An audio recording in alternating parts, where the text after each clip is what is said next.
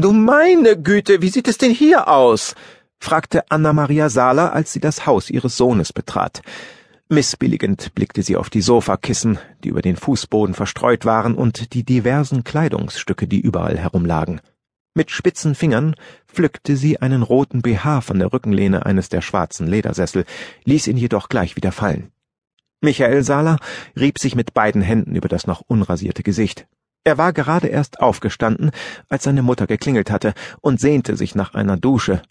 Als er das Kleidungsstück erblickte, das bei ihr so besonderen Anstoß hervorgerufen hatte, runzelte er die Stirn. Der gehört nicht mir. Na, das hoffe ich doch, antwortete sie spitz. Dann lächelte sie schmal. Ich dachte, du bist fest mit Linda zusammen. Sie wäre bestimmt sehr böse mit dir, wenn du dich trotzdem noch mit einem deiner Flittchen. Mama, lass das bitte, knurrte Michael. Und nenn sie nicht Flittchen. Eine Frau, auf die diese Bezeichnung passt, gehört ganz sicher nicht zu meinem Bekanntenkreis. Und nein, ich habe Linda auch nicht betrogen. Das Ding da, er wies auf den BH. Und die anderen Kleider gehören Katrin und Leo. Ich habe die beiden gestern Abend von der Party mitgenommen, weil beide nicht mehr fahren konnten. Aber bis zu ihnen wollte ich sie auch nicht mehr bringen, also bot ich ihnen an, hier zu übernachten. Ach, und wo sind die beiden jetzt? Michael zuckte die Achseln. Hm, Im Gästebad, schätze ich. Oder unten im Fitnessraum. Weit können sie nicht sein, denn nackt haben sie das Haus wohl nicht verlassen. Aha. Seine Mutter schien die Erklärung zu akzeptieren, auch wenn sie ihr offenbar nicht gefiel.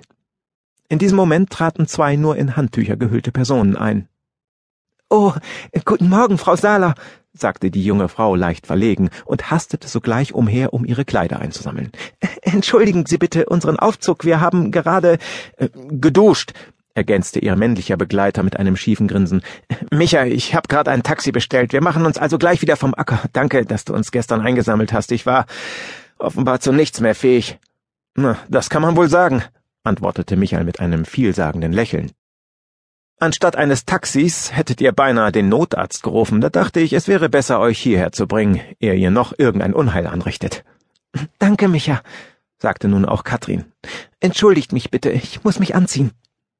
Schon war sie wieder zur Tür hinaus. Leo folgte ihr auf dem Fuße.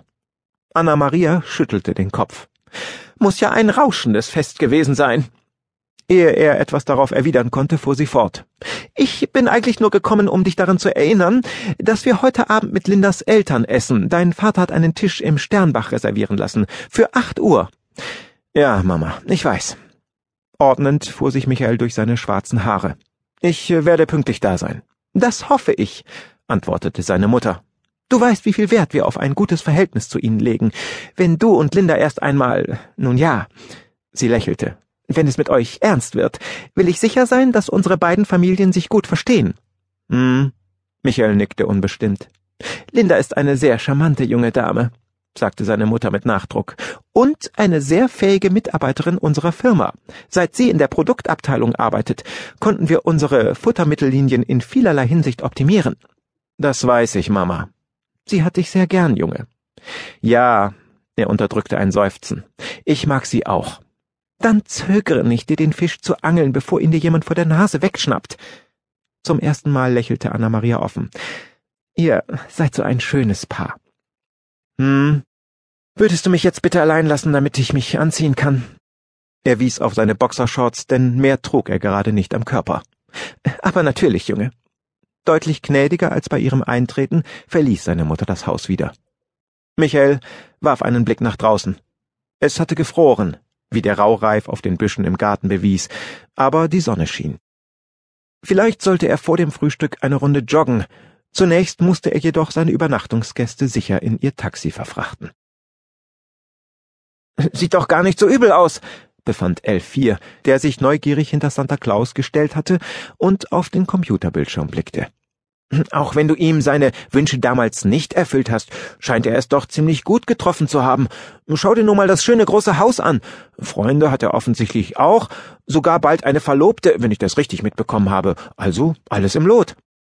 Ich weiß nicht, widersprach Elfe sieben, die Assistentin des Weihnachtsmannes, mit deutlichem Zweifel in der Stimme. Findest du, der Mann sieht glücklich aus?